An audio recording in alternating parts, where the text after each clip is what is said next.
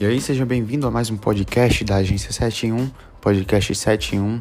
Eu me chamo Pedro Henrique e o tema de hoje vai ser como definir, como descobrir qual é o seu público-alvo.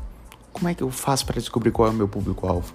Essa é uma pergunta que muita gente se faz e é uma pergunta que também muita gente não faz porque não sabe nem o que é público-alvo. Muitas vezes, quando a gente vai é, chegar em um, uma empresa para abordar, a primeira coisa que a gente pergunta é: qual é o seu público-alvo? Muitas empresas não sabem responder. Muita gente fala: o que é público-alvo? Não sei, não sei o que é isso. Eu falo: é aquela pessoa que você mais vende. Quem é que você mais vende? Aí a pessoa fala: ah, eu vendo para todo mundo. Aí eu vou mais a fundo. Eu pergunto: qual é o gênero da pessoa?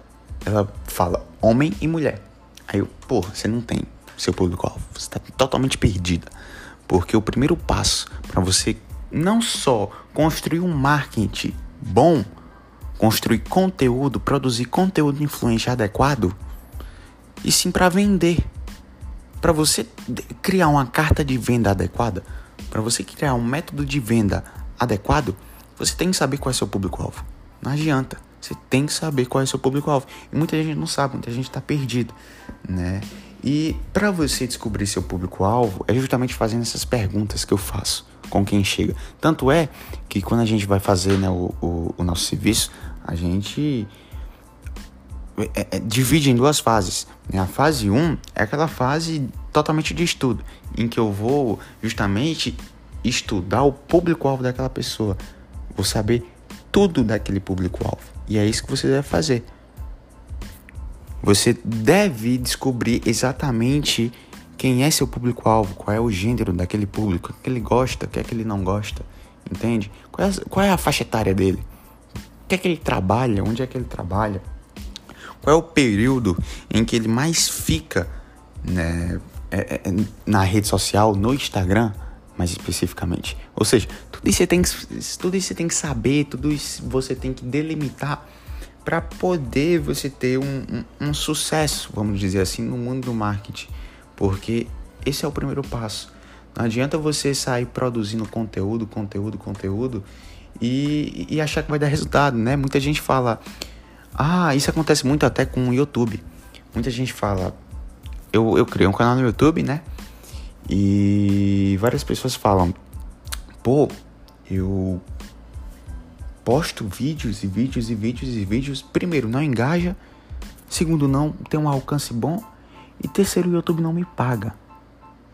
Aí eu falo, quem é seu público-alvo? Qual é seu nicho? Muita gente não sabe. Ou seja, tem até um ditado que eu adoro. Né? Colocaram duas pessoas, um, um senhor mais idoso e uma pessoa mais forte. Colocaram para cortar uma árvore. Falaram assim: Ó, oh, vocês têm uma hora para cortar essa árvore. O senhor se sentou e começou a molar o machado. Ele passou 50 minutos amolando o machado. O outro passou toda as uma hora cortando, tentando cortar a árvore. Quando faltava 10 minutos, o senhor terminou de amolar o machado, se levantou, foi em direção à árvore, e cortou primeiro que o adversário. E é para você ver que quantidade não significa qualidade. Quantidade não significa eficácia. É necessário você dar um passo atrás, observar melhor o jogo, observar melhor o tabuleiro, conhecer onde você está, conhecer o habitat onde você está localizado. Porque tudo isso vai influenciar no seu resultado final. O, as redes sociais, o marketing digital é muito estratégico. É muito número, é muita tabela, muita coisa analítica. Você tem que saber interpretar cada dado. Absolutamente tudo. Tudo, tudo. Tem diversas pessoas que têm um sucesso astronômico por meio do marketing. Um que eu posso citar é o Pablo Massal, não sei se vocês conhecem. Este cara fez um lançamento de 56 milhões de reais. Foi o maior, o maior lançamento de, de, de do, do, Brasil. Ele pegou, fez um, um, um reality show, para você ter noção. O cara fez um, um, lançamento de um produto, né? um produto que são os 12 pilares, se eu não me engano, do marketing digital. Enfim, o cara faturou esse número astronômico. Por quê? Porque ele conhecia exatamente o público dele. Então, é isso que você tem que fazer. Você tem que conhecer seu público a fundo, cara. Você tem que interpretar todos os dados. Tudo, tudo, tudo, tudo. De novo, quantidade não significa qualidade. Tem que fazer com eficácia. Agora, também não vá achando que você fala, ah, vou fazer só com eficácia e não vou fazer muito. Não. Porque existe qualificações de público, que a gente até vai falar melhor em mais um podcast na frente. Existem qualificações de público no marketing: público frio, morno e quente. Quando você não produz conteúdo, o público que era, que era quente passa a ficar frio. É como se fosse um forno. Ele sempre tem que estar tá ligado. Sempre tem que estar tá ligado, porque senão esfria a comida. Entretanto, ele tem que estar tá ligado no momento certo, na intensidade certa. Porque se for demais, queima. Se for de menos, esfria e a comida não sai. Então, você deve analisar todos todas as métricas, que por sinal o próprio Instagram é, é, é, proporciona isso, né?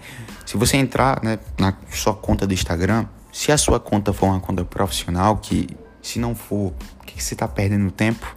vai transformar sua conta profissional do Instagram.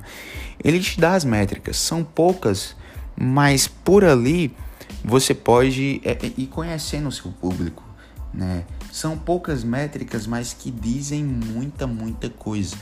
Porque a partir do momento que ele proporciona a você a idade do público, o gênero e o horário que ele mais te acompanha, ele está praticamente dando seu público-alvo. Agora preste atenção o público das redes sociais é diferente do público que vai comprar de você na loja física, tá?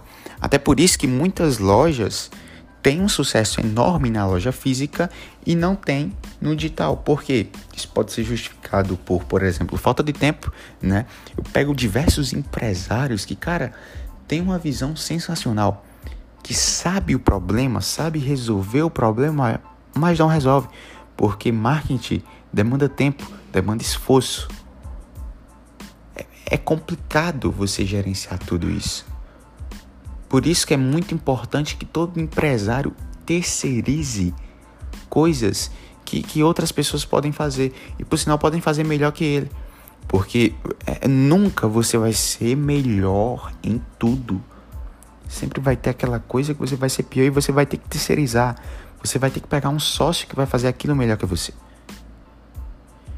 É, ou pessoas, né, voltando ao assunto do, dos empresários, ou existem aqueles empresários que realmente não sabem, tá? Não sabem o que é que fazer, sabem da importância do marketing, mas não sabem como é que resolve.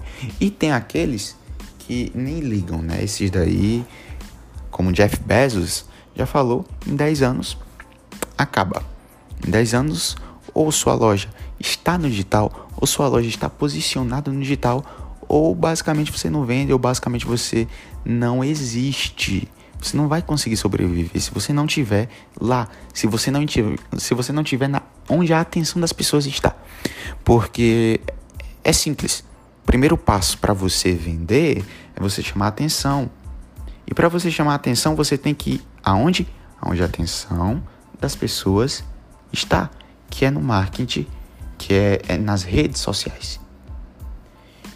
Então, analisar essas métricas, né, instalar é de crucial importância.